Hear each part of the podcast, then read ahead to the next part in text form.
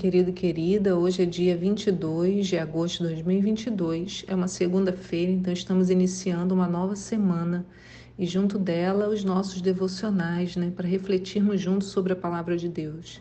Eu sou a pastora Anice e nessa manhã temos os textos de Deuteronômio 11, do 26 ao 31, Salmos 52 e Lucas 10, do 21 ao 42.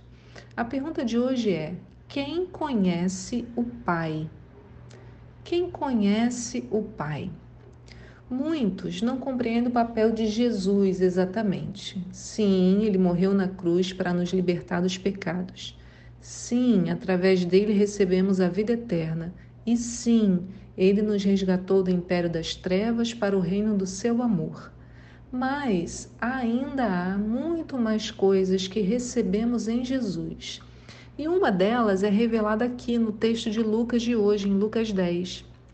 No verso 21 diz assim: Naquele mesmo momento, Jesus, exultando no Espírito Santo, exclamou: Ó Pai, Senhor do céu e da terra, louva a ti, pois ocultaste estas verdades dos sábios e cultos e as revelaste aos pequeninos.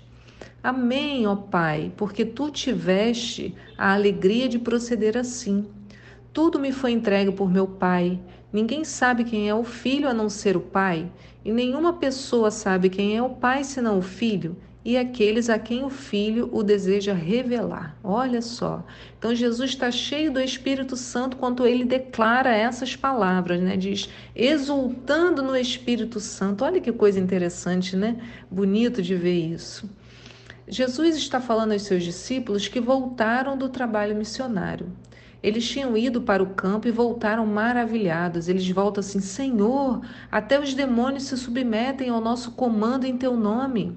Eles estavam em êxtase por experimentar um pouco do poder de Deus. Jesus reafirma que de fato eles tinham, pelo nome dele, né, pelo nome de Jesus, todo esse poder, mas que isso não era o mais importante. O fundamental era saberem que o nome deles estava inscrito nos céus. Né? Jesus fala para eles: Ah, vocês estão felizes que isso tudo aconteceu, né? mas vocês têm que se gloriar, né? se alegrar de saber que o nome de vocês está inscrito nos céus. O que, que Jesus quer dizer com isso?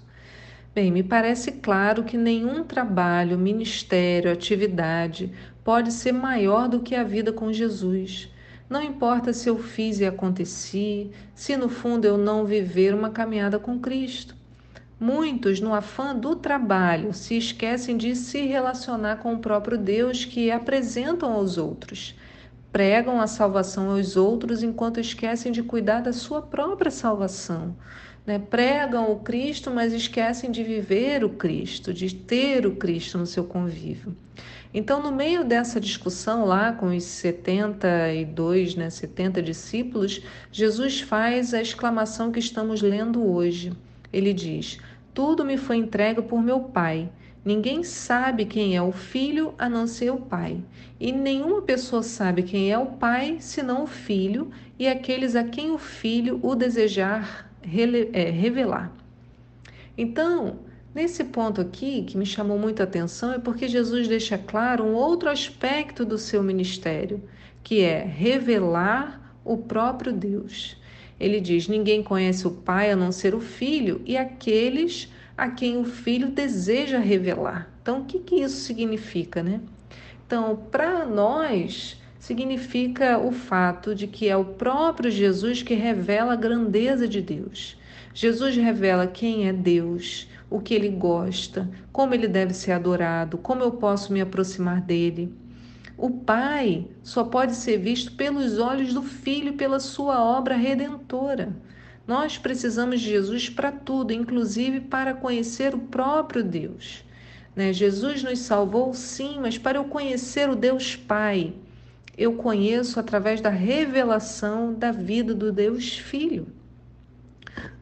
Por isso, Jesus é chamado de o caminho. Não são todos os caminhos que levam a Deus, como costumamos né, ouvir ou até mesmo falar, mas apenas um caminho, que é o que a Bíblia indica: Jesus Cristo. Né? Jesus Cristo é esse caminho. Por isso que lá em João 14 diz, né, Jesus falando, respondeu Jesus: Eu sou o caminho, a verdade e a vida. Ninguém vem ao Pai a não ser por mim. Então Jesus deixa isso claro. Mas aqui eu acho interessante, né, ele chamar a atenção, ele cheio do Espírito, né, exultando no Espírito Santo, ele exclama isso. Ele fala: "Ninguém sabe quem é o Pai, senão o Filho" e aqueles a quem o filho o deseja revelar. Quer dizer, então, à medida que eu vou convivendo com o filho, o filho vai revelando o pai para mim. Olha como é fundamental a gente ter um relacionamento com Jesus. Que preciosidade esse nosso Jesus! Ele é a ponte que nos conecta ao Criador. Jesus, a coroa da criação, faz de nós, né, eu e você, dignos de adorarmos o Pai. Enquanto Jesus o procurava todos os dias para bendizê-lo, para orar ao Pai, nós somos ensinados a fazer o mesmo. A gente vai lendo o livro de Lucas, né, que é uma assim, um privilégio, uma delícia de ler. E aí você vai vendo toda hora Jesus se retira para orar. Jesus se retira e passa a noite com o Pai.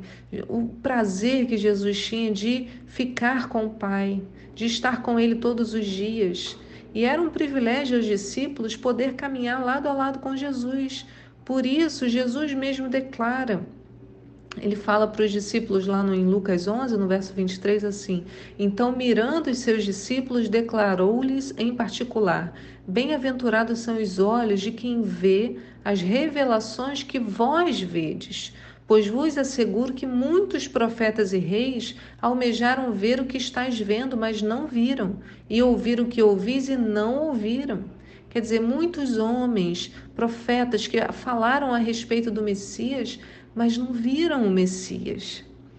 Né? Avistaram de longe, como Hebreus 11 fala, né? e não viram, e ali os discípulos puderam ver o cumprimento das profecias diante de seus olhos. Então, essa escolha estará sempre diante de nós. Os homens que vieram antes de Jesus surgir na terra ouviam apenas nas profecias, na descrição de alguns eventos, na revelação de anjos ou profetas. Mas hoje, pelo Espírito, nós podemos conhecê-lo ainda mais. E ao conhecê-lo, recebemos o conhecimento a respeito do Pai. Né? É interessante como cada um deles, Filho e Espírito Santo, não apontam para si mesmos é sempre para revelar ainda mais sobre o Pai. Em João 14, 26 fala: Mas o conselheiro, o Espírito Santo, que o Pai enviará em meu nome, lhes ensinará todas as coisas e lhes fará lembrar tudo que eu lhes disse. Então, o Espírito Santo aponta para tudo que Jesus fez. Né? Diz também em João 16, no verso 13: Mas quando o Espírito da Verdade vier, ele os guiará a toda a verdade não falará de si mesmo, falará apenas o que ouvir e lhes anunciará o que está por vir. Então o Espírito fala daquilo que ele ouve. Né? É por isso que nós precisamos de Jesus e da palavra, que é o Verbo vivo. Como hoje nós lemos em Deuteronômio 11, no texto de hoje, né? no verso 26 diz: Prestai, pois, atenção. Hoje estou colocando a bênção e a maldição diante de vós a bênção se obedeceres aos mandamentos de Yahvé, vosso Deus, que hoje vos ordeno, e a maldição se não obedeceres aos mandamentos de Yahvé, vosso Deus, desviando-vos do caminho que neste dia vos instruo, a fim de vos deixar desiludir e seguirdes deuses pagãos. Então, queridos, não podemos nos esquecer, não importa a situação, conhecer a Jesus, isto é, a lei, revela o Pai e ainda nos traz discernimento sobre a bênção e a maldição, para que a gente possa se desviar das trevas e olhar para o caminho que o Senhor tem nos instruído, não nos deixando iludir por esse mundo. Que Deus abençoe a sua vida essa segunda-feira e eu te espero aqui para um próximo devocional. Tchau!